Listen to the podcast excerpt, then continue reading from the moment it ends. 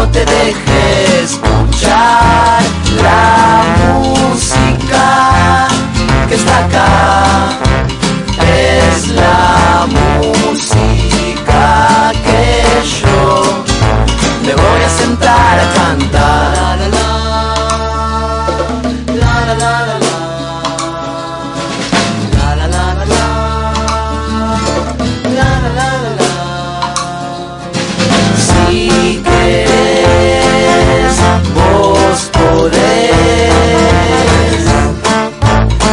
A vaguear conmigo. O bien si querés vos podés sentarte a escuchar un ratito.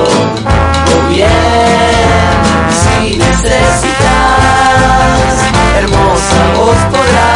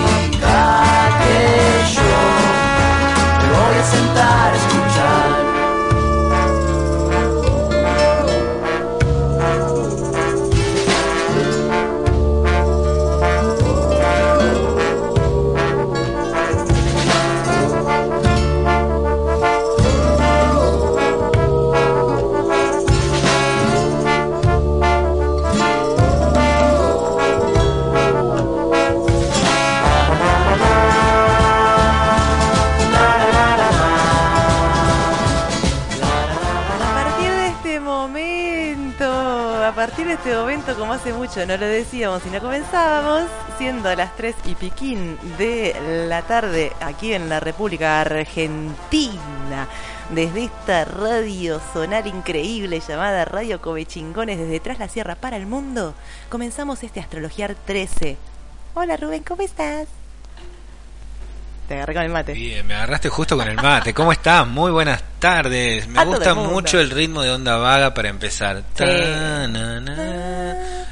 vos podés. Me gusta esa, ese, ese ritmo así. Ese ritmo, Así como que- como, como jugando a, a la rayuela, pero, cami- pero por el sendero, no sé cómo se llama ese salto así, a lo Laura Ingalls feliz, Laura bajando Ingalls. por la loma. Tierra, cielo y los números del medio. Claro, sí. A mí me dio como una impresión como que todo se está como cayendo a pedazos y uno está como la música está acá. No, nada, se cae, dejemos de exagerar. Bueno, no se cae pero nada en ningún lado. dejá de meter un poco de dramatismo en la. No, es todo, está todo bien. Estamos en el mejor de los on. mundos posibles. Sí. Bueno, no se lo conozco otro. ¿Vos conocés otros? Ese decía, no, es mejor de los mundos posibles. De los posibles.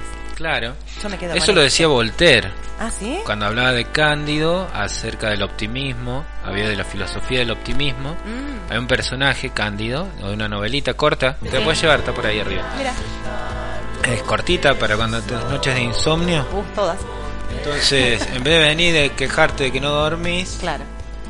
Puedes venir y contarme la historia de Cándido ¿Por qué no me la contás vos? en una madrugada.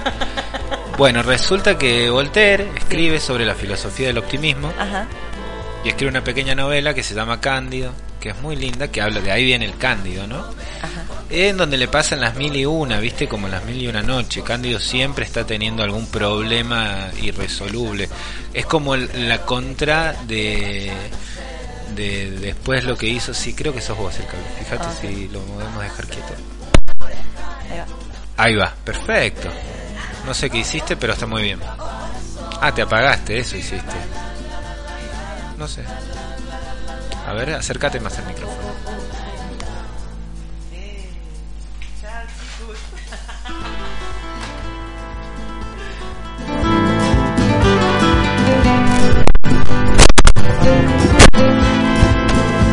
Oh, oh. ¡Ey! Volví. Bueno, son cosas que pasan. Sí, Cándido. Son cosas que pasan, exactamente.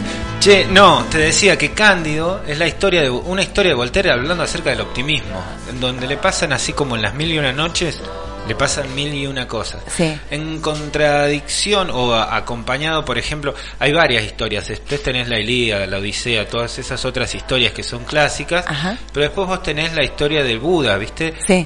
¿Vos la- esa la viste, la de Germán Hess? ¿La leíste? Claro. Eh, no. Sí, ¿Sí? sí, Ah, sí, bueno. Germán Hesse. En donde...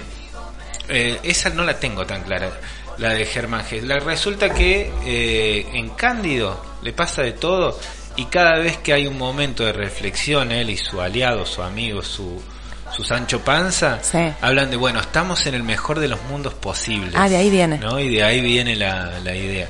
Y hasta que llega un momento donde dice Cándido, ¿por qué? Para, para poder estar acá en este momento disfrutando de este piso frío, descalzo o de lo que sea que estaba disfrutando en una escena, eh, tuve que haberme caído, inundado, me metieran preso, me fusilaran, me torturaran, para que pa- para poder estar disfrutando de este momento tuve que haber su- sucedido todo lo que sucedió. Claro. Por lo tanto, este es el mejor de los mundos posibles y me quedo disfrutándolo. Y así transcurre de toda la historia, de todos sus pesares y sus penares y de su a pesar de todo.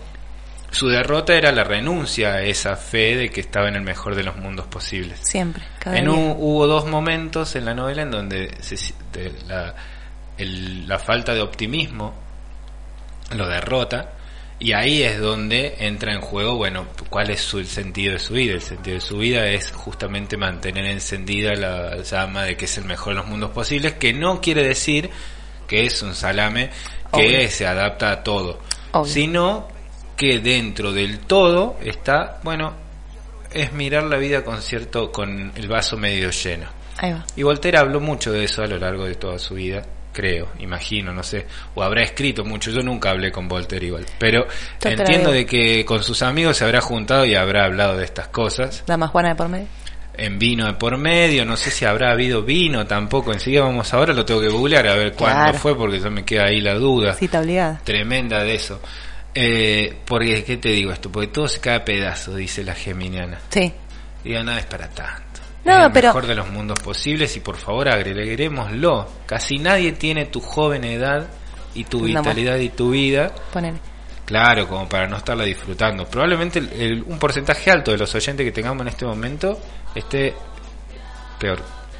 Esté Sí, en sí. un, Y una también cuestión mejor. en cosas. Sí, obviamente. Lo que pasa es que también la, la experiencia no es transferible. Eh, no, obviamente Y- que no. Y cuál es como, yo lo que digo es como, cuál es como la, la- el límite, digamos, vos bien lo decías cuando hay parafraseando a Voltaire y también in- interpretándolo, porque no se puede no interpretar, porque el sujeto es el que recibe el mensaje y lo filtra por su subjetividad, pero hasta qué punto Hay es esto de... Freud ahí. Y sí, Está bien, pero yo no, no he hablado con Voltaire. yo con Freud tampoco. Por eso. es otro otro que se ha hecho interpretar muy bien. Sí. ha vivido de ser joven promesa. Sí. Otro que vivió de ser joven promesa. Y así mató al amigo ¿De también. qué trabajas de ser joven promesa? Claro.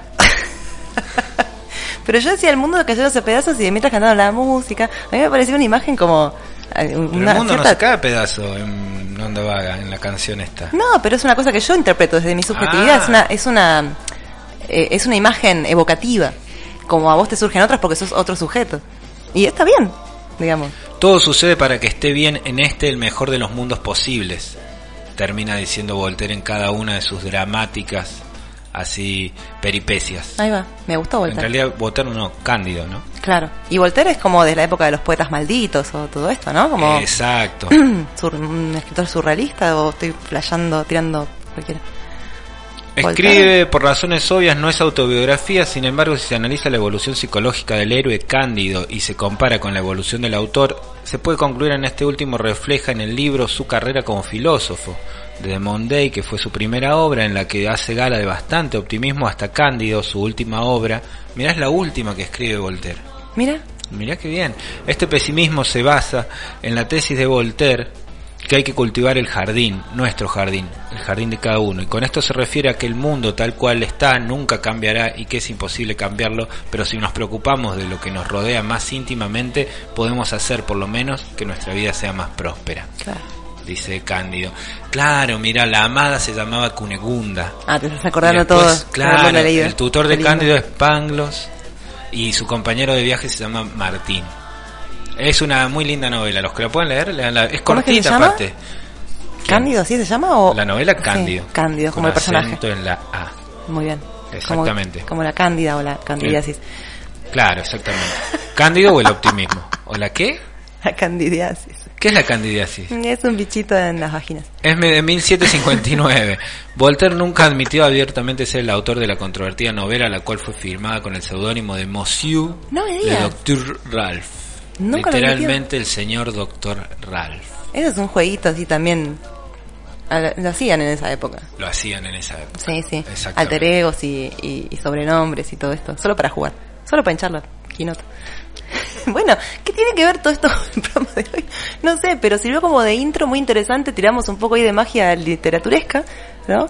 Y, y bueno, y esto no sé cómo, pero nos da la entrada al programa de hoy, Astrología 13. Que vas a hablar de los, De los signos. Nos quedan ocho todavía. Re, un montón, dale. bueno, bueno, bueno. Eh, bueno, los ponemos en contexto a los que nos están escuchando, las que nos están escuchando, les que nos están escuchando. Venimos de la astrología Luz, 12, Luz y Liz. Liz también. Luz y Liz, como la flor de Liz. Eh, a los que eh, ahí están del otro lado. Eh, y bueno, Siddhartha era el otro. Siddhartha. Siddhartha el otro personaje. el de Me acordé, Hesse. el de Hesse. Claro. Sí, sí, lo leí, lo leí. Que hay con un paralelismo ahí con, con Siddhartha. Lo que pasa es que Siddhartha elige esa búsqueda. Claro. Y Cándido se choca con la vida y Siddhartha la va en busca de esa vida. Hay una decisión en Siddhartha. Exactamente. Claro, el otro se le cae de arriba. Bueno, pero es algo de lo que venimos hablando generalmente, ¿no? Sí, de cultivar el propio jardín, Claro. de tomar mate lavado, Obvio, pásame uno. Uy, re lavado. De- Encima le, le agarra bombilla, no, no. del divague. Del divague, el divague puede entrar, puede entrar estas cosas y, y, y no está, no está guionado. Hoy, ¿qué ves que, fa- que, que falta? Que no hay acá. Tu- no está tu cuadernito, por Ah. lo tanto yo te voy a preguntar, si nosotros quedamos en el cuarto signo la semana pasada, Sí. ¿no te escucharon los vecinos de Radio El Grito? En todo, Chupando la bombilla. Chupando la bombilla. Eh, No vamos hoy tampoco a llegar a hablar de los no, vamos, vamos, vamos. ¿Cuál es el quinto signo? Leo. Pero Leo. escúchame. Uy, Leo, mi papá era de Leo. Mira vos, solo en Leo. No, escuch- sí, sí. escuchame lo que te digo. Primero, digámosle a la gente, eh, Aries, Tauro, Géminis y Cáncer los tienen en Astrología 12, que lo ¿Qué? pueden escuchar por www.comechingones.com.ar en la parte de programación, buscan Astrología y va a estar ahí. Estuviste muy perspicaz ahí. Y si no, en la app, bájense la app, que estuvo ahí media colgada y ya la hicimos funcionar de vuelta, ¿verdad? De hecho, ahora está colgada, antes estaba descolgada. Ah, claro, ahora está de- ahora está colgada de vuelta. Ahora está colgada de vuelta y, y funciona ahí, así que bájensela y ahí tienen todos los contenidos de, de- de revista Come Chingones, de Radio Come Chingones. Noticias, cosas, y las redes sociales las que ahora están a full. Están a full. ¿Quién las estará manejando? No sé, pero le mandamos un saludo grande, porque Sí. ha, ha modificado mucho la, la agenda de, Dicen. de cosas. Eso Está todo programado igual. Está todo programado. Es programación neurolingüística. Claro, claro. PNL. Lobotomía. Eh, Leo, Leo, ¿qué pasa con la gente de Leo? ¿De Y qué fecha, Leo. qué fechas son? ¿Por No, qué son tan eso- autoritarios? ¿Tienden a la ira? mm, es un signo de fuego. Así Sí, que bueno, todas mis novias de Leo me han echado con mucha ira. mira. Pobre Pisciano, víctima. Eh, No, víctima, no, no, no he generado seguramente esa ira. Claro.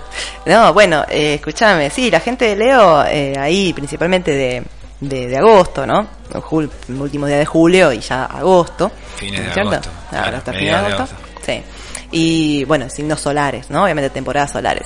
Entonces, eh, lo que sucede en Leo, primero y ante todo, es que nos volvemos a, a encontrar con el fuego, porque ya lo habíamos encontrado en el primero que era Aries, ¿no? Fuego, fuego, fuego. Manténlo prendido fuego. Y eso, esa- Vaga tiene una canción Fuego. Sí, no me la acuerdo, pero, pero la tiene. Ahora y en, y en el antrolo- en astrología de Marte habíamos escuchado Fuego de Bomba Estéreo también, que decía, manténlo prendido fuego. eso. Y, y eso es muy, es muy Leo. ¿Por qué? Porque cuando llegamos al segundo signo de fuego, que es Leo, Que se queme todo.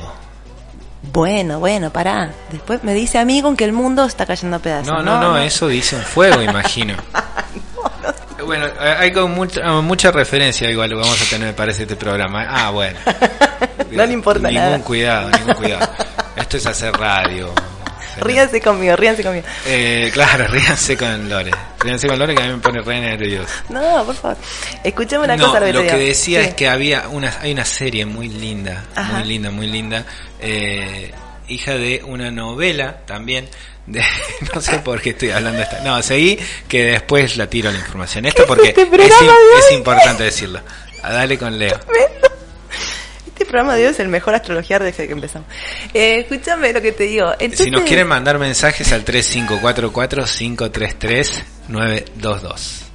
Leo, desde fines de julio hasta mediados fines de agosto. ¿Qué pasa? No podemos salir al aire así. Dale, dale. Bueno, bueno. Entonces Leo. no se puede. Entonces Leo, basta. Entonces Leo es el segundo signo de fuego. Entonces manténlo prendido fuego. O sea, el fuego ya arrancó, chicos. Ya arrancó con el primero que era, que era Aries, era la primer chispita. ¿Te acordás que hablamos de la bujía? ¿Te- ¿Te Exacto. acordás de la semana pasada? Hablamos de la bujía, el primer chis- chispazo, De ¿no? que De se aceita. Sí, no dijimos eso, pero también. Y entonces, eh, ya cuando llegamos al segundo signo de fuego, ya hay un fuego que se encendió, ¿no? Hay un fuego que se encendió. Entonces, ¿qué hay que Ah. hacerlo? Mantenerlo prendido fuego. ¿no es Manténlo cierto? prendido fuego. Claro, o sea, que cada vez crezca más, que cada vez que sea más grande, que cada vez sea más imponente, más importante, y que cada vez cumpla más esta función que de alguna forma siempre ha cumplido el fuego, ¿no? Desde el principio, desde que se descubrió, ponele, ¿no? que era esta cuestión de nuclear al ser humano. O sea, el fuego siempre ha servido para proteger al ser humano de la oscuridad, porque brinda luz, y del frío, porque brinda calor. Entonces es una imagen como muy arquetípica, ¿no? De estos, estos seres humanos eh, reunidos alrededor del fuego, ¿no? Como fíjate qué pasa con el Sol, con nuestra familia sistema solar, ¿no? Todos estamos girando alrededor de este tipejo estrella, ¿no? Este tipejo que se lleva todos los, todas las miradas, ¿no? Porque si no estuviera este tipejo, saldríamos todo disparado para cualquier lado, esto sería un quilombo, ¿no es cierto? Y nos ordena mínimamente una fuerza gravitacional que viene de esta estrella, ¿verdad? Entonces, Exactamente. todos estamos girando alrededor de él. ¿Quién será el regente de Leo? Pues el Sol, claramente, ¿no? O sea, Leo tiene esta cuestión de hay algo, ¿no? Que en este fuego que ya ha sido encendido y que ahora la tarea es mantenerlo altivo, bello, importante y grande, ¿no? Eh, y hay algo de este fuego nuclea, ¿no? A lo que sucede alrededor. Hay mucho, mucha cuestión relativa a la atracción, hay mucha cuestión relativa a la seducción, hay mucha cuestión relativa a- relativa a la autoestima, ¿no? De quien se sabe grande, imponente, importante, bello, ¿no? Es como el actor que se pone en el centro del escenario y comienza su monólogo. Ni siquiera hay otros actores. Se come el escenario y obviamente se lleva la ovación. No deja de ser el vínculo con el león, ¿no? No deja de ser el vínculo con el león, que por otra parte también nos habla de poder y de, y de esta Y de reinado. Y de reinado, totalmente, ¿no? Como el sol en nuestro sistema solar. Para vos, tus, los héroes, tus héroes eh, son humanos. El, el león tiene, sufre ese poder de la soledad. Epa, ¿cómo? Eh, ¿A qué viene todo esto? Decime. Eh, Viste que Messi salió campeón ahora. Sí, me han la, Copa Argent- la Copa América el sábado hubo ahí unos festejos, unas cosas. Hay muchos textos de análisis de esa situación. El equipo, digamos, salió también. Claro, exactamente. Messi, por Messi. eso te digo, porque por eso justo ahí ve- ahí va. Mira qué Ah, perspicaz que estás. va, Hay como una cuestión ahí sobrevalorada de esa individualidad, no de no sé si era leonino como Maradona. Son más No, Messi es cáncer, por lo Ah, que leí. cáncer. Bueno, la cuestión es que eh, vengo leyendo varias cosas, ¿no? Que hablan mucho de la argentinidad, viste que tomamos mucho el fútbol y esta cuestión, sobre todo cuando, no, cuando perdemos también, eh, para explicarnos de alguna forma. Y yo pensaba en esa soledad, ¿no? Que a veces de, por, de, que generan estos lugares de tanta exhibición. ¿No? Pero en Y- realidad- sí, sí. No, y cuando hablabas recién de Leo, del león y de esta cosa de mantenerla encendido, Sí. de agitarlo y de ser más grande y de ser más grande que en general, eh, yo no estoy tan seguro de que querer que mis héroes no sean humanos Entiendo ahora lo que vas. y que no sean de banda, más que de eh, superpoderes. Mira, te voy a contar una pequeña historia leonina de mi tío, de mi padrino, que si alguna vez me- escucha por Le aquí le mando saludos, sí, saludo. seguramente que sí, en algún tiempo va a estar escuchándonos. Sí, sí, sí, le mostré la página de Come Chingones y mi fotito ahí, me dijo que estaba muy orgulloso de mí. Mira qué bien, Leonino él. Leonino, solo en Leo. Y él me decía... Mira, eh, viste que a alguien generás orgullo. Sí, claro, claro. Y, y obviamente Leo también tiene que ver con el orgullo, el orgullo de sí mismo y también el orgullo de la gente querida, ¿no? Entonces, porque claro, por la grandeza, ¿no? La grandeza es algo que se juega siempre en Leo, obviamente, y el brillo, y la autoestima, y el amor propio, y todo esto que es lo propio. El fuego siempre nos habla como elemento en la astrología de lo propio, del sujeto, de la, de la yoedad, digamos, ¿no? Y, y él me decía que cuando era chiquito, mi abuelo tocaba el acordeón, y cuando era chiquito escuchaba a su papá tocando el acordeón y a él no le gustaba que su papá toque eh, dentro de la casa. A él, él quería, cuando era niño, que papá toque afuera en el jardín, así todos lo veían y él podía presumir de que ese que tocaba el acordeón también era su papá. ¿no? Como una linda historia leonina, ¿no? Una linda historia leonina. Y otra cosa que siempre me dice mi tío es, ah, muchas veces a mí me tildan de egoísta, Leo, el sol, ¿no? Esta cuestión autorreferencial todo el tiempo. Pero mi tío dice, pero es la, yo estar bien es la única forma de poder estar bien para los demás. Eso es muy leonino, un, Leo vibrando, vibrando piola, digamos, ¿no? Porque cuando no vibra piola es esta cuestión de eh, yo me ocupo de mí porque me ocupo de mí, porque hay, hay una autorreferencialidad como muy, muy, muy heavy, ¿no? Pero el estar, o sea, que, que la forma del amor, el Leo nos dice, la única forma de amor que existe es el amor propio, no existe otra forma de amor. Porque todos los amores que se dirigen desde nosotros hacia afuera son reflejos de cuánto nos amamos. Mirá, exactamente, ¿no? Lo que pasa es que, O sea, que uno que no se ama no es, es incapaz de amar. ¿Y, ¿Y qué hacemos con Jesús diciendo amate a los demás? Ah, como a ti mismo, claro. Lo que pasa es que eh, el arquetipo crístico, ¿no? Está muy asociado a Pisces, que es tu sol. Claro. Que su sombra, después vamos a hablar de Pisces, eh, tiene que ver justamente con esto, con el abandonarse uno, nada que ver a Leo. El, desamor, claro. El desamor propio, porque el, amor siempre propio. va hacia los demás. Entonces Leo tiene otra versión del amor. Leo te dice, no, eso no es amor. El amor, el único amor que existe es el amor propio. Cuando uno pone el punto ahí, dice, queda como, ah, ¿en serio, Leo? Pero Leo no pone punto, en el mejor de los casos, ¿no? Por eso la gente que tiene sobre el Leo tiene que trabajar esta, esta coma, este no punto, esta Este- coma, esta coma, porque la oración sigue, porque todas las formas de amor hacia afuera son reflejos de cuánto nos amamos, nos cuidamos, nos valoramos y, y- y todo esto, cómo está nues- nuestra autoestima. Porque también, obviamente, Leo vibrando bajo eh, va hacia un amor como totalmente o dependiente o codependiente. Ah, ¿no? mira vos. Claro. O sea, la necesidad de la mirada, como todos los planetas miramos al sol, la necesidad de la mirada, ¿de dónde surge? ¿No? De, de saber que tengo algo importante para compartir, pulgar arriba, quizás, ¿no? Pero de, de necesitar la validación ajena a través de su mirada, de la mirada que viene de afuera, porque si no, no valgo nada, ahí pulgar medio como que abajito, ¿no es cierto? El tema es la mirada, la mirada en Leo siempre está.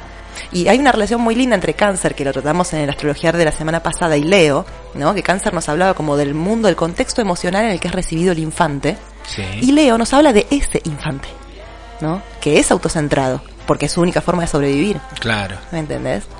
Pero ahora pasa algo muy interesante cuando pasamos a su vez de Leo a Virgo, que es el siguiente, ¿Y de qué es, de qué es Virgo? de tierra. De Es tierra. el segundo signo de tierra, ¿no? Y lo que sucede en Virgo, porque Virgo es el sexto, son 12 signos, Virgo es justamente la mitad. Y hay un movimiento en Virgo que tiene que ver con esto, desde Aries hasta Leo, los primeros signos, hay como una elaboración de la identidad individual, de la identidad yoica, como que estamos trabajando revolviendo la olla como adentro. Pero de repente, cuando llegamos a la mitad de la rueda en Virgo, hay un posicionamiento de ese sujeto que se fue elaborando adentro de sí mismo en un umbral, ¿no? En este umbral que separa lo propio del resto del mundo. O sea, el umbral yoico, digamos, ¿no? Entonces Virgo separa el umbral como si fuera el umbral de una puerta y mira para afuera, para afuera de sí mismo. Y advierte, ah, mira qué loco, afuera de mí también había otros sujetos elaborándose a sí mismos como yo estaba haciendo, ¿no? Pero había otros sujetos.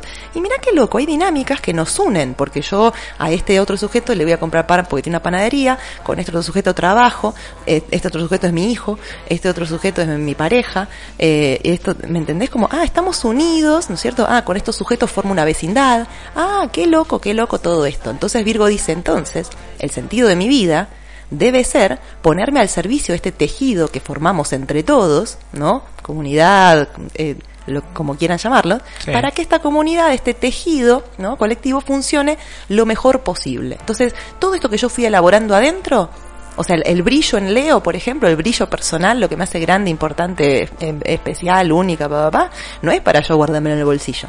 Es para ponerlo al servicio de un tejido que es colectivo, del cual formo parte, pero que también me excede. Entonces, mira qué, qué, vuelta de rosca interesante que propone Virgo en esta seguidilla que se va armando como una historieta, ¿no? Como con estos signos. Claro, como una especie de compañerismo que se van llevando y se van haciendo ahí el aguante. Uno, uno induce al otro y a su vez se induce al siguiente y se va contando una, una historia, ¿no? Entonces ahí aparece Virgo, este signo de tierra y el servicio el servicio. Ahí hay un gran riesgo, obviamente, porque en este sexto signo es como el primer movimiento en el tablero donde yo salgo de mi propia casilla, ¿no? Entonces eh, eh, hay un riesgo, el riesgo de que todo lo que fui elaborando adentro de mí, de soltarlo, de perderlo, ¿no? Pero acá es donde este riesgo se empieza a correr, ¿no? Entonces, eh, interesante que eh, que esta, nueva, nueva, noción del servicio, la, la comunidad eh, y el tejido humano, ¿no? En este servicio a los demás, acá está el riesgo, ¿no? Como eh, mm, Virgo es regido por Mercurio, el mismo planeta que rige Géminis, pero también por un asteroide que se llama Vesta. Vesta. Entonces, este asteroide Vesta, Vesta. Se, Vesta, Vesta con B corta, ¿no? Vesta era la guardiana del fuego de la creación, la guardiana del fuego sagrado de la creación. Y esta es una tarea tan importante, tan importante, tan importante, que para esto se necesitaba una cierta reclusión. O sea, ir hacia adentro, Vesta era como guardiana de, este fuego que estaba como en un templo en, el, lo más alto del monte Olimpo y qué sé yo, que te, estoy hablando de mitología grecorromana, ¿no? Entonces, eh, esta Vesta estaba como recluida para ocuparse de esta misión que era como tan importantísima, ¿no es cierto? Toda su energía, toda su mirada puesta en esta función del fuego de la creación, cuidarlo. Entonces, la reclusión y todo esto era importante. Y, y Vesta, como regente de Virgo, le aporta algo a Virgo muy importante. Le recuerda siempre, el servicio siempre tiene que ser primero hacia uno mismo, Virgo. Porque el riesgo de Virgo es servir a los demás. ¿no? Con los astrólogos siempre hacemos como un chiste, no con todos, pero siempre rola ese chiste. ¿Hacen fiestas y reuniones de astrólogos así? Sí, con enanos albinos y, y mucho alcohol. Eh... albinos. Entonces, eh, ¿qué está diciendo? Porque si no el riesgo es me pongo al servicio de los demás y me olvido de mí. El, el chiste es siempre que Virgo es la enfermera del zodíaco. Ah. Digamos, le decimos la enfermera. O el enfermero. O el enfermero del zodíaco o el enfermero. Es el día de los enfermeros. Mentira, ¿en serio? En serio. Mira, saludo a todos los Virgos. de todos los enfermeros. Así que una de las características del Virgo en su mayoría es que son enfermeros. Son enfermeros en el sentido de que siempre al servicio de los demás. ¿Qué necesitas? Te ayudo, como esta cosa de preparar todo el escenario para el otro, no como, Leo. Una ambulancia del otro. Como una ambulancia. Y de ahí son, eso los hace ser. Pero ¿qué le pasa al enfermero? Cobra una Estoy miseria. pensando a ver quién conozco de Virgo. De Virgo. Bueno, tu mujer tiene luna en Virgo. Mi suegro tiene. Ah, mira vos, tu suegro y tu, y tu y su hija, tu mujer, tiene luna en Virgo. Bueno, está esto bien. de la señora que barre. Todos los signos. Obvio, pero esto de la señora que barre es muy luna en Virgo. Mm. aparte, luna, barrer la casa. La luna eh, tiene que ver con el concepto de casa. Pero es el servicio que ella da para todo Casa Grande. Los talleres no podrían suceder si no contese ese amor primero. Está bien, estoy pensando igual Virgo Virgo. Virgo Sol. Virgo Sol. ¿Tu suegro? No sé, le voy a preguntar. Ahí va, ahí va. Vos decís que tienen esa cuestión así Laura Ingalls. Tipo Laura Ingalls y, y la clásica, te digo, yo tengo bastantes amigos de Sol en Virgo. Como Cándido. Como ¿Sabés quién es Cándido? Sí, ya me contaste. Tenés que decir ahí, Cándido es tal. El de Voltaire y papá, qué sé yo. Entonces, eh, eh, Tengo una listita de 10 libros nada más que no he leído, no, no más, así que tenemos que aprovecharlo. Que no he leído, o sea, el resto... hemos leído, ah, que, hemos, leído, leído, claro. Entonces hay que aprovecharlo, magia. claro. No, sí, está bien. Dolina dice esto de que a uno, a la gente no le gusta leer, le gusta haber leído. Y, Es muy cierto. y es muy cierto. Yo me anoto en esa Eh, lista. Yo lo reconozco, o sea, abiertamente. Aparte, bueno, tengo comprensión lectora, o sea, sí comprensión lectora, pero no, me distraigo no muy fácilmente. Claro, no, te- no sé escribir, entonces me veo complicado. No, no para. Entonces, eh, esta cosa, el, el pecado virginiano es esto siempre de... eh, te hago el favor y qué sé yo, qué sé cuánto, y después el otro siempre me deja en banda. Porque Virgo se olvida de Uh, hacerse el claro. favor primero a él. Yo siempre cuando hago consultas y tengo que leer algo en Virgo, eh, yo siempre digo, imagínate, yo te pongo este ejemplo. Vos me estás pidiendo que yo te eh, lea tu carta natal, por ejemplo. Yo en este momento... Yo no cuando te estoy- pedí nada. No, pero es el ejemplo. Ah. Eh, entonces yo en este momento estoy a tu servicio, le digo a la persona, ¿no? Claro. Mientras estoy grabando. Pero ¿qué pasaría si yo estoy sentada acá y tengo un dolor de espalda tremendo, o estoy que no puedo más de, de sueño, o no tengo ni siquiera como, no sé cómo voy a hacer para comer hoy a la noche, no tengo idea, pero, no, pero le leo la carta natal a fulano o mengana, ¿y cuánto es? No, dejate, a mí me encanta hacer por amor al arte, ¿me entendés? Como, ¿cómo voy a estar yo a tu servicio de forma impecable? Porque impecabilidad es una palabra muy virginiana, ¿no? Tiene que ver mucho Virgo con este servicio tiene que estar bien servido, entonces lo meticuloso, lo detallista, lo impecable, lo, lo libre de pecado. Y pecado no en el sentido religioso, sino en el sentido de la coherencia. Libre de pecado significa coherente. En este, en este contexto en el que lo estoy poniendo, ¿no? Entonces, eh, Virgo se olvida como de estar primero a su servicio y siempre está al servicio de los demás. Y claro, la- el chiste es que, claro, cuando necesita a los demás, los demás seguramente nunca van a estar. Es que es obvio. Ahí está, es obvia la lección que hay que aprender ahí, digamos. Bueno, completamos el primer semestre entonces acá en Astrología 13, Total. llegamos hasta Virgo y llegamos hasta las tres y media de la tarde, estamos Tremendo. en la mitad del programa y todavía no empezamos. Ah. Eh, está Bonda Vaga de fondo, nos estás escuchando por www.comechingones.com.ar, tenemos mucho más para darte por adelante. Para contarte por delante, mientras Lore toma un mate en esta tarde, fiesta, medio nublada, medio Eh. soleada No se sabe. donde está todo por hacerse y en el mejor de los mundos posibles.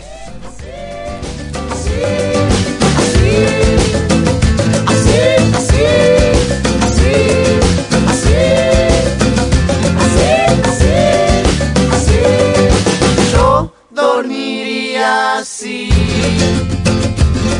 detrás de la montaña tendría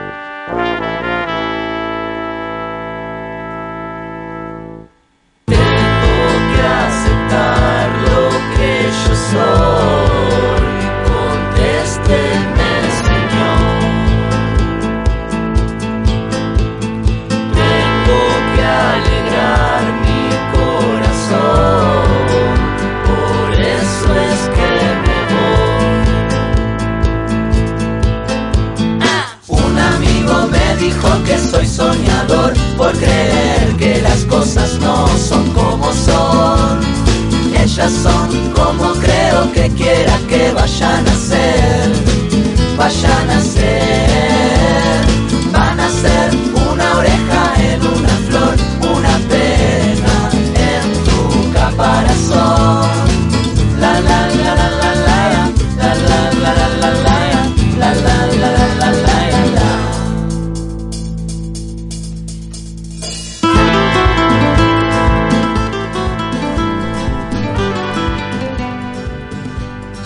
Estamos escuchando se llama Onda Vaga y es parte de la banda sonora de este Astrologiar número 3 en el que estamos analizando todos los signos zodiacales o por lo menos los que lleguemos a completar de los signos zodiacales para este momento. Ya estamos en... Sí, ahí de fondo. Ya estamos también en Instagram si nos quieren seguir como arroba revista eh, Come Chingones. Ahí para todos los que nos siguen ya les van a estar avisando, ¿no? Sí, ya puedes hablar. Y metidos en este astrología número 13, nos metemos en el signo número 7. Recuerden que mensajes y demás cuestiones las pueden encontrar todas en www.comechingones.com.ar o el 3544-533-922. Tenés una sonrisa de así. Hola. Instagram, revista Come Chingones, hola, ¿cómo En están? este momento también Lore está saliendo en vivo por Instagram, porque Obvio. así sale en vivo. Multitask, multinivel, multi, multi, multi, Multipantalla. tutti frutti, ¿Cuál es el séptimo signo? Libra. Libra. ¿Qué tiene Libra para decirnos? Y bueno, si Virgo, que era el anterior, se paraba en el umbral, ¿no es cierto?, del yo con él afuera, Libra sale. ¡Wow! Libra Wow. sale. Libra sale al encuentro con el otro. Libra sale libre. Libra ¿Tiene algo sale- que ver con la libertad Libra? No. Eh, no. ¿Y cuál de los signos es? Es, eh, ¿Cuál de los es fuego, es tierra, es agua? Eh, Libra. Libra es aire. Aire. Libra es aire y, y sale como al encuentro de algún otro, ¿no? En Virgo se veía como el tejido, ¿no? Del cual el sujeto forma parte y en Libra dice, ay, yo quiero hablar con ese, a ver quién es ese, me llamó la atención. Entonces salgo del, salgo de mí misma, ¿no? Entonces, hola, ¿qué haces? ¿Cómo andás? Y el otro saldrá de sí mismo, es una pregunta igualmente, ¿saldrá el otro de sí mismo como yo salgo? ¿O yo saldré menos o el otro saldrá más? Y empiezan a aparecer palabras, reciprocidad, no reciprocidad, AINI, le podemos llamar un AINI, AINI vincular, el AINI vincular, ¿no? Como quién hace más, quién hace menos, ¿no es cierto? Entonces, bueno, Aimi. AINI, AINI es una palabra mm, eh, en quechua, ¿no? Que significa algo así como reciprocidad. Es parte de la cosmovisión andina, la reciprocidad. Entonces, eh, tiene que ver con esto, ¿no es cierto? Libra. Y justamente es un signo de aire, yo creo, porque nos habla del aire, del espacio interpersonal. Y Libra nos dice, ese espacio entre el vos y el yo es un, como si fuese un tercer sujeto, ¿no? Estamos vos, yo y el vínculo, sea de la índole que sea, no, no importa. Vos, yo y el vínculo. Y entonces este tercer sujeto, entre comillas, es el que tenemos que co-construir. Entonces ahí empiezan a aparecer las dinámicas, quién pone más, quién pone menos, porque claro, imagínate que el movimiento libriano comenzó cuando salí de mí al encuentro con el otro. Obvio. Entonces, si de repente la casa del otro queda muy lejos, ¿no? Y yo aún voy, y el otro no, no se molesta también salir de sí mismo para ir a mi encuentro. O sea, no abre su puerta para dejarme pasar o para salir él también a un, a un punto medio de encuentro. Obvio. No hay como una reciprocidad, en verdad, verdad. Entonces, como no la hay, lo que puede pasar es que yo me voy lejos de mí misma Sí. y después no tiré las miguitas como Hansel y Gretel. Después miro para atrás porque el otro resulta que no me abrió la puerta. Me dijo, sí, sí, vos venite que yo... Y cuando llegué, el otro se hizo el No, qué sopenco. bajón. Qué bajón. Y bueno, muchas veces pasan las vincularidades de todo tipo, ¿no De todo cierto? tipo. Entonces, bueno, eh, digo, ¿y cómo vuelvo a mí? Ah, entonces, papá. Entonces, ¿cómo vuelvo a mí? Hoy estamos en un programa muy risueño, Instagram, les digo, porque recién se están como prendiendo ustedes. Estamos, no hay mucha lógica hoy, pero no importa. Entonces, estamos... No, ¿por qué? La risueñedad no es seriedad al mismo tiempo, ¿no hay ahí? ¿No Sí, vincular no. Lo, lo gracioso, lo alegre con... Obvio, soy Géminis, soy la maestra del humor. Exacto. Pero bueno, una hora de programa. Entonces, Metémosle. Dale, le metemos fuego. Manténlo prendido fuego. Entonces, eh, bueno, sucede eso, ¿no es cierto? Muchas veces nos perdemos de nosotros mismos por la vincularidad. Y muchas veces no abrimos la puerta al otro porque, claro, tenemos miedo de que la otredad, con su diferencia, y acá entra la palabra otredad, que yo soy fan de esta palabra, ¿no? De la filosofía de la otredad. Eh, entra en la otredad como, como, como algo que me puede enriquecer y transformar si yo me lo permito, si abro medio como que la puerta, ¿no? Eh, o algo que me parece una amenaza, porque el, el otro, el otro es siempre la distinción, el otro es siempre el distinto a mí. Hay otredades y otredades. Hay cosas que son un poco distintas a mí y cosas que son demasiado distintas a mí. Entonces, ¿qué tiene entrada, qué tiene cabida en mí y, qué- a, a qué le digo, no, esto no tiene cabida en mí? ¿No? Esa es una pregunta muy libriana. En relación a lo- siempre hablando de los vínculos. ¿eh? Eso es sabiduría también. Eh, soy la Tse. Entonces, no, mentira.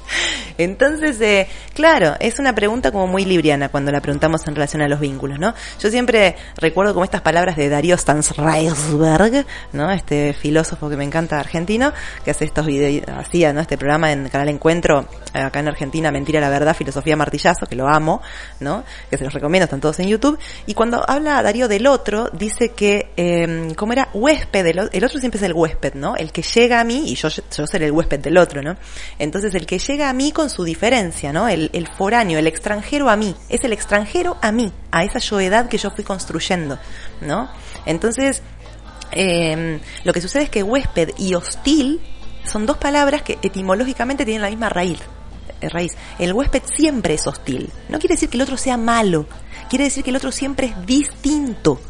Y siempre me va a poner en un apriete ese, esa distinción. Hasta dónde la dejo entrar, hasta dónde esta distinción me transforma en- enriqueciéndome y hasta dónde para dejar entrar hasta a esta otra edad, a esto que es distinto a mí, tengo que yo venderle el alma al, al diablo en cuanto a quién soy, ¿no? Es como un vaivén, eh, una cornisa fina, siempre. Siempre vincularse y como somos mamíferos no podemos evitar la vincularidad porque es algo muy libriano entender que no somos sin el otro, nunca somos sin el otro. ¿No? Siempre hay un otro. Hay otros que podemos decirle, no, acá no entras más, gracias, listo, ya se acabó. Pero siempre va a haber un otro. Sí. ¿Me entendés? Si no es tu mujer, es tu hijo, si no es tu hijo, tu padre, si no es tu padre, es el almacenero, aunque es algún otro siempre va a haber. ¿No? Entonces, eh, esta cuestión de trabajar con el otro tiene como estos vieses y estas, y es esta cornisa fina, ¿no? Y la gente de Libra seguramente lo sabe bien, porque Libra es la escuela, el nicho de aprendizaje donde el ser humano se reconoce como un mamífero vincular, que Algo es así. decir lo mismo, valga la redundancia, ¿verdad? Ah, ¿verdad? Entonces de Libra pasamos a Escorpio.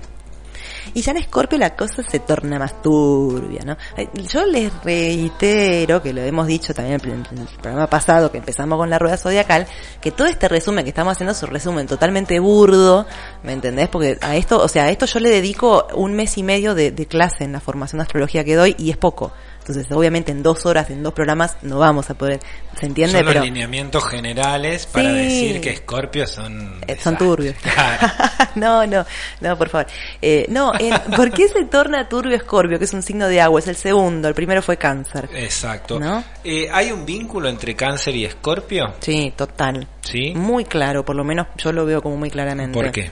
Porque cáncer, que es el primer signo de agua, nos hablaba de este nicho, este contexto afectivo en donde viene a parar el ser humano cuando nace. Nos hablaba del hogar, de la familia y sobre todo de nuestros primeros aprendizajes afectivos. ¿No? Este hogar que es mullidito, que es calentito, que es una protección, que es nutrición de todo lo que la hostilidad y la aspereza del mundo exterior a la casa, de puertas para afuera. ¿No? Entonces en Escorpio, que es el segundo signo de agua, me empiezo a meter con cosas un poco más turbias, porque Escorpio es un signo de agua, pero son medio agua, agua de pantanal, medias arenas movedizas. Hay que tener coraje para meterse, zambullirse en esas aguas. Son aguas oscuras, aguas pestilentes, ¿no es cierto? Aguas tenebrosas y también muy misteriosas. Entonces ahí descubro que estas dinámicas afectivas que fueron aprendidas en cáncer y todo ese contexto familiar no era tan idílico, ni era tan, o sea, era mullidito, era calentito y también era turbio. Aunque hayamos tenido familias como súper piolas, ¿eh? pero siempre hay algo de turbiedad. Por, por lo que hablamos en alguna astrología, me acuerdo, creo que el, de- el de los eclipses, el 6, hablábamos que todo el ser humano, todo ser humano tiene una herida en común y que cada uno la ha vivido distinto, pero que es la herida del desamparo. ¿Te acordás cuando hablábamos del Sí. desamparo, Ru? Nos han soltado la mano. Claro, pero, pero no porque hayan sido, pueden haber sido malos. No, no, no, porque Pero- estamos lanzados al mundo. porque estamos lanzados al mundo, ya desde ese, desde ese punto de partida, la herida de desamparo es una herida común del ser humano. Entonces en En la búsqueda más New Age y en todas estas nuevas miradas y muy interesantes, por hecho, no hay que no es falta Claro, de prestigio de eso, hay como una vuelta a decir, son, hay una unidad que nos excede a nosotros, ¿no? Sí. Capaz que también esa es una forma de escapar, a- de escapar al desamparo. va a escampar. Va a escampar. Vamos a ponerlo ahora. Sí, por favor, cerremos con eso. Dale. Dale, dale. Eh, entonces, claro, eh, y vos fíjate que el opuesto complementario de Escorpio es Tauro, que es el primer signo de tierra, tierra firme. En Tauro yo piso y no me caigo. En cambio, trabajar en Escorpio es hundirse. Pero no porque Escorpio sea jodido, no es porque sea jodido, es porque hay que aprender a pisar en tierra firme, a sostener a través del tiempo, y también hay que aprender lo que se aprende cuando uno se hunde.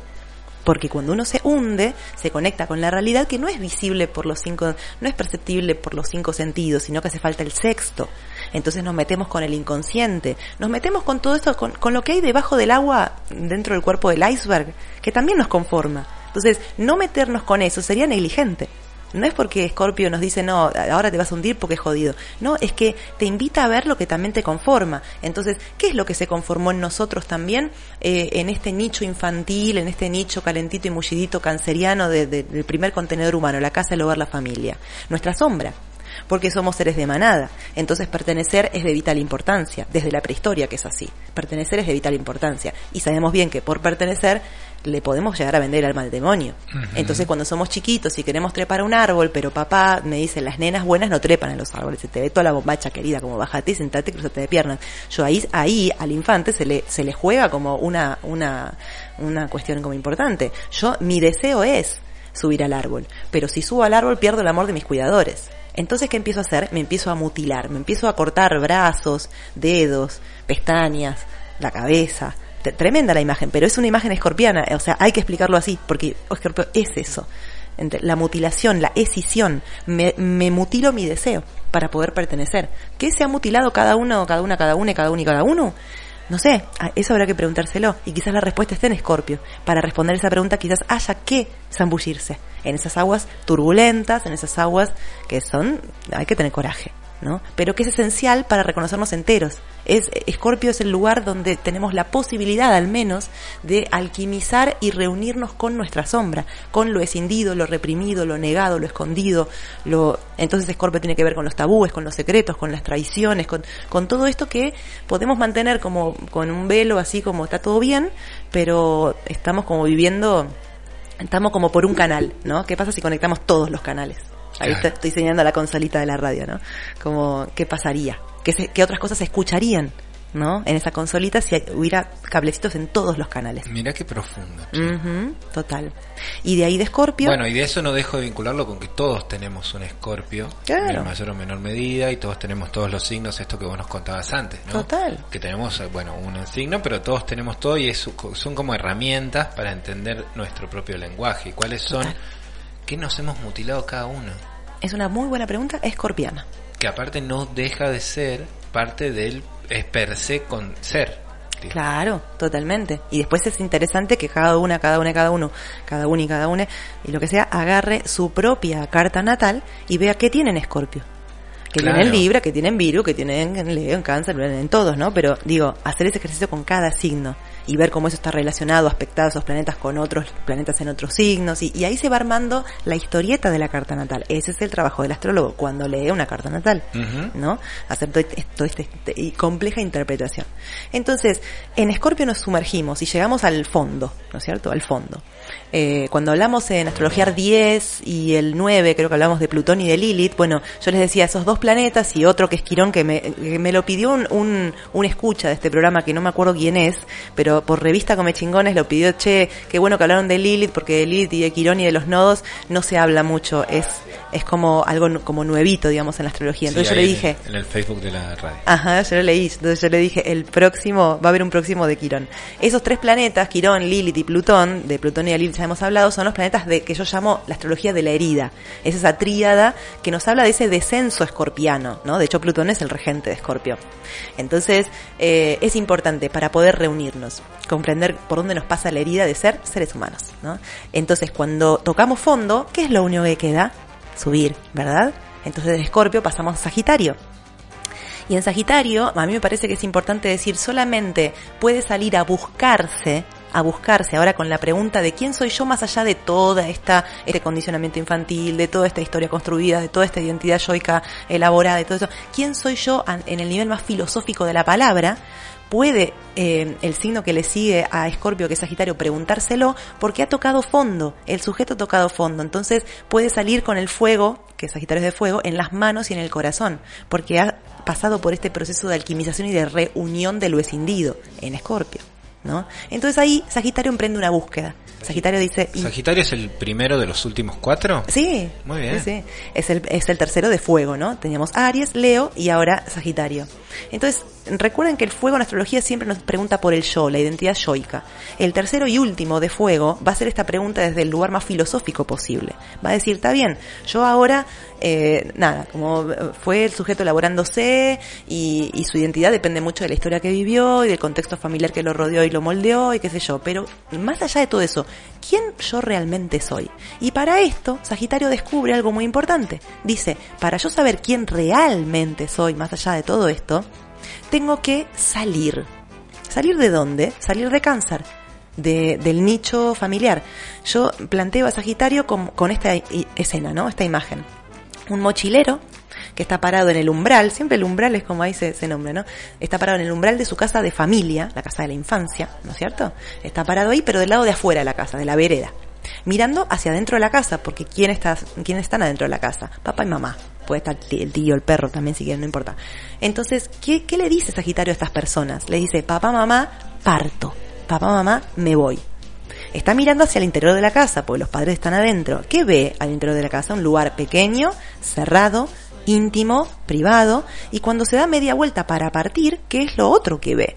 Ve un lugar abierto, ve un lugar como, eh, y sobre todo desconocido, que era lo que no tenía la casa. La casa era el lugar conocido. Entonces Sagitario dice, la única forma de saber quién realmente soy es irme hacia lo desconocido. Vos le decís, pero sos Gil. O sea, no, al contrario. O sea, en el lugar conocido te conoces. Y él te, te dice, no, eh, en el lugar desconocido me conozco, porque me estoy separando de todo esto que fue refugio, pero también fue condicionamiento.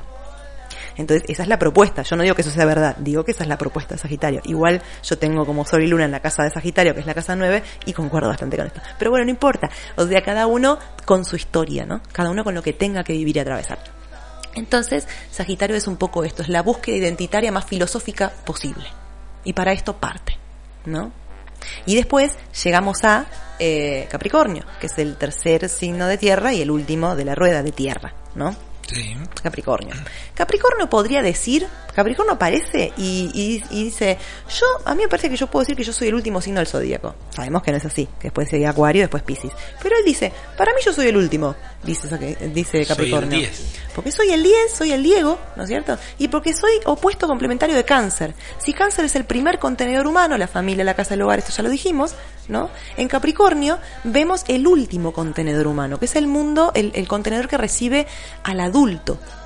Si cáncer tenía que ver con lo privado, con lo íntimo, con lo que ocurre puertas adentro, Capricornio tiene que ver con lo social y el ámbito de lo público y lo que ocurre puertas afuera. Es el mundo que ocupa el adulto, porque no tendría que pasar, lamentablemente pasa, pero un niño no trabaja, un niño no vota, un niño no se casa, un niño no, no, no tiene hijos, o sea, lamentablemente pasa, pero no tendría que pasar. Entonces todas esas cositas que nombré tienen que ver con el mundo del adulto. Y ahí viene la responsabilidad y viene, y viene todo esto. Y como hay que manejarse en Capricornio de la puerta de casa, familia, hogar para afuera, hay que evitar una cierta dureza. ¿No? En cáncer era todo blandito, mullidito, calentito. Pero si con esa actitud salimos al mundo, pues no comen los lobos. No, no se puede evitar la blandura todo el tiempo y tampoco tendremos que evitar la dureza todo el tiempo. Hay momentos para cada cosa. Capricornio está regido por un, o sea, su glifo, ¿no? Digamos, representa una cabra. Y la cabra es un animal de montaña. Claro. Entonces, la cabra es la que no parará hasta llegar a la cima de la montaña. Capricornio es un signo que tiene que ver con el cumplimiento de metas y objetivos personales.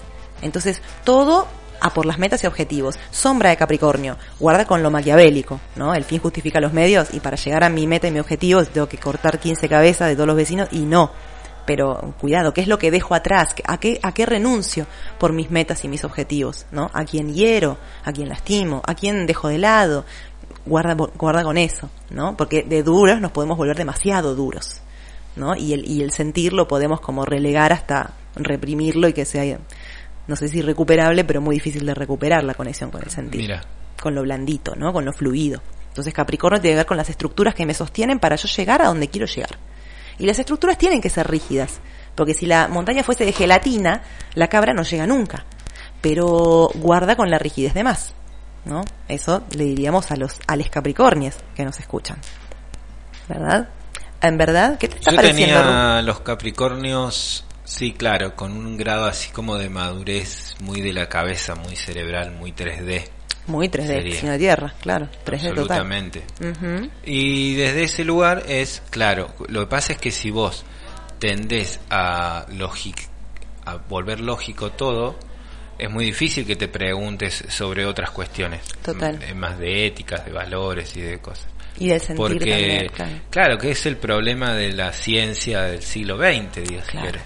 Que es, bueno, está bien, sí, pero esto es lógico, o no es lógico, de Spock en Viaje a las Estrellas. Ajá. No El toda de- esa de- eh, bien capricorniano, claro. El- estoy muy superheroico.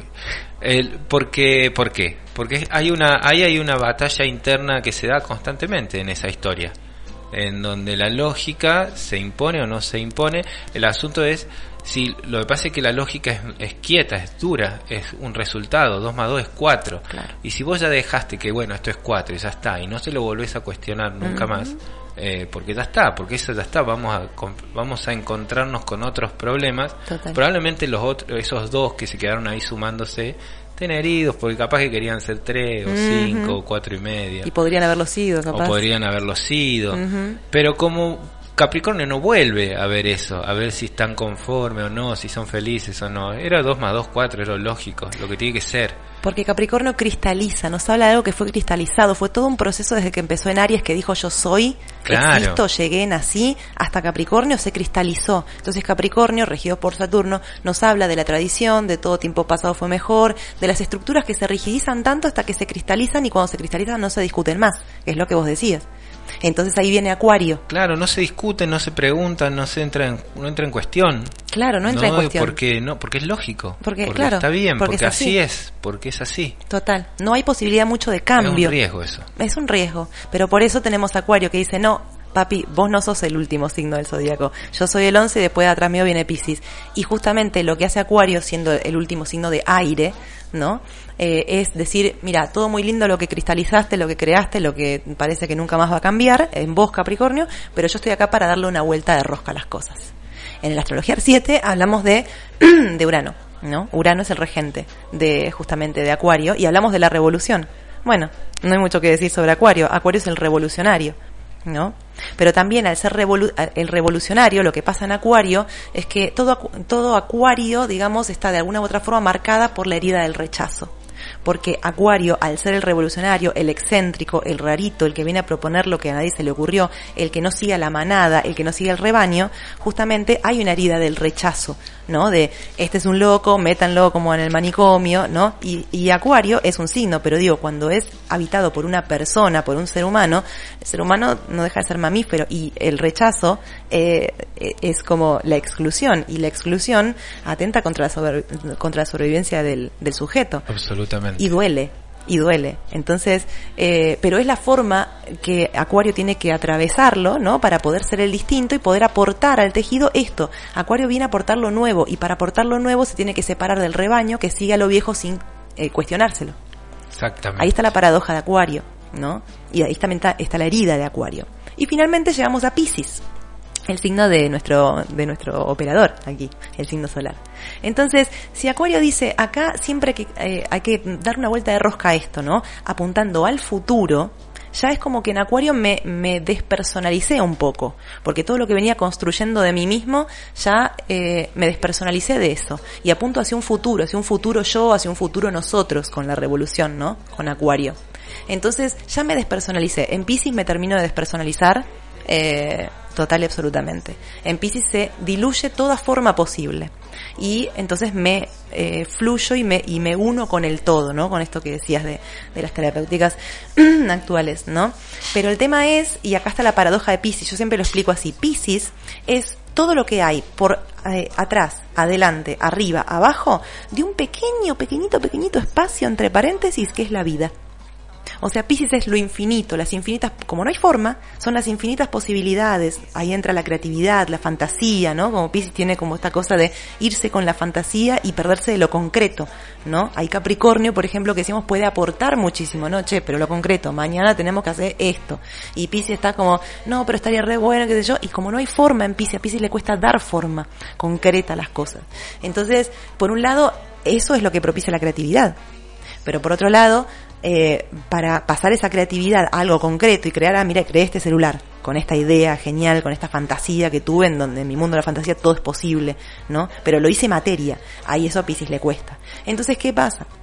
Cuando Pisces se encuentra con el mundo real, siempre es un, un golpe en, la jeta, ¿no es cierto? Porque claro, es lo que le decía a la Yare, a tu mujer, antes de empezar el programa. La, la distancia que hay entre lo ideal y lo real. ¿Cuál es? En cada situación será distinta esa distancia. ¿Cómo hacemos esta traducción de lo que yo fantasía en mi cabeza, ¿no es cierto? ¿Cómo lo hago materia? Hay una traducción, en la traducción siempre hay algo que se pierde, como en las pelis, siempre hay algún chiste o algún modismo del lenguaje, hay algo que se pierde, pero es el precio que hay que pagar para concretar. Entonces, Pisces le cuesta lidiar con esa distancia. Entonces, cuando abre la puerta y ve cómo es el mundo y ve que el mundo no es como lo fantaseó, o se deprime, ¿no? Porque Pisces es signo, de agua, todo el signo de agua que alude a las emociones es el agua que se desborda, digamos, no, no tiene contención, no hay forma rígida que la contenga, entonces o se deprime, o directamente elige, ay, mira, este mundo es una mierda, mejor yo cierro la puerta y sigo con mi mundo en mis fantasías, pero claro, hay una desconexión del mundo real que termina siendo patológico, ¿no? O sea, ¿qué es Pisces? La muerte, por ejemplo. La muerte es Pisces. ¿No? Ahí, ahí no hay ninguna identidad. En la muerte no hay ninguna identidad, no hay ningún sujeto, porque ya murió, ¿no? Todo lo que construyó el sujeto sobre sí mismo, acabó. Ahí es, ahí es cuando nos libramos del ego, por ejemplo. Ahí nos libramos del ego. Yo siempre digo, ¿sabes cuándo nos vamos a librar del ego? Cuando te mueras. Ahí te vas a librar del ego. Mientras tanto, mientras estés vivo, tenés que aprender a lidiar cada vez mejor con él. Pero esto de matar al ego es no, no existe no existe. Salvo en pequeños momentos en donde uno está o meditando, o está en un viaje de plantas, o está, qué sé yo, no sé, como esa desconexión, que uno las puede aprovechar para traer info acá a las 3D para poder ser un mejor sujeto cada día. video en directo en pausa, dice, no sé, hace como media hora está en pausa. Perdón, no te avise. Eh, no, un ratito. Eh, el video en directo ha finalizado, dice. Y hemos llegado. Y hemos llegado porque Pisces Al es el final. último. Sí, total. Muy bien. Pero Me quiero decir, quiero decir una con cosa. Muchas preguntas. Sí, quiero decir una cosa. En Pisces todo se disuelve y todo se funde con el todo, para luego, en Aries, volver a decir, y Aquí nací, estoy. aquí estoy, yo soy. Y ahí empieza de vuelta toda la joda. Y esa es la historia de esta historia. Sí, Astrologiar 13 ha pasado de esta manera. En Llegamos. este número llegamos. Mira, es Sí, que sí. la última la pegaste muy bien. Este 14 de julio del año 2021. No importa dónde estés, cuándo estés. Eh, seguramente lo estuvimos diciendo a esto que estuvimos diciendo pensando en vos. Vas sobre el final y nos vamos. Les agradezco a todos, a todos, a todos, a todas y a todos los que estuvieron ahí y los que van a estar ahí escuchándonos. Sigan escuchándonos cada miércoles a las 3 de la tarde horario argentina por www.comechingones.com.ar. Gracias a este espacio y a ustedes. Y si nos siguen por las redes van a ver cuando repetimos y si no también van a saber dónde encontrarnos. Ahí va. Lo que se queda es la vela puerca, este puñado de uruguayos que no cae tan bien. Esta. Hablando de escapar, o de avanzar, o de escampar. O de escampar. Me gusta escampar.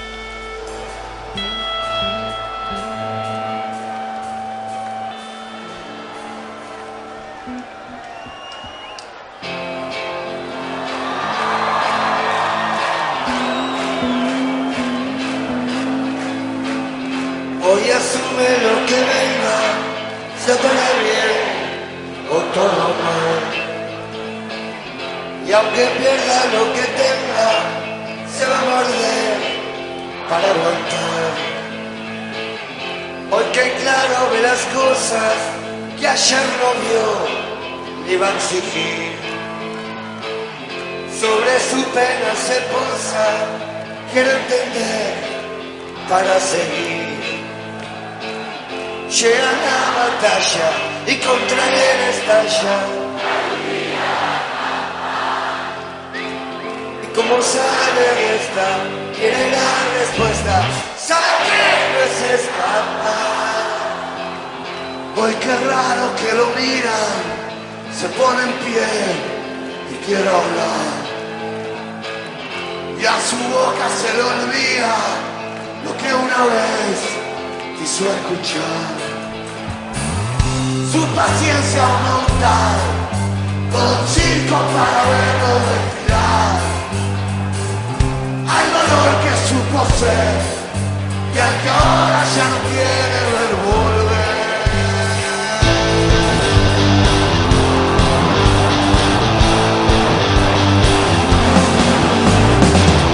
Hoy se siente satisfecho, aunque el rol no exista más.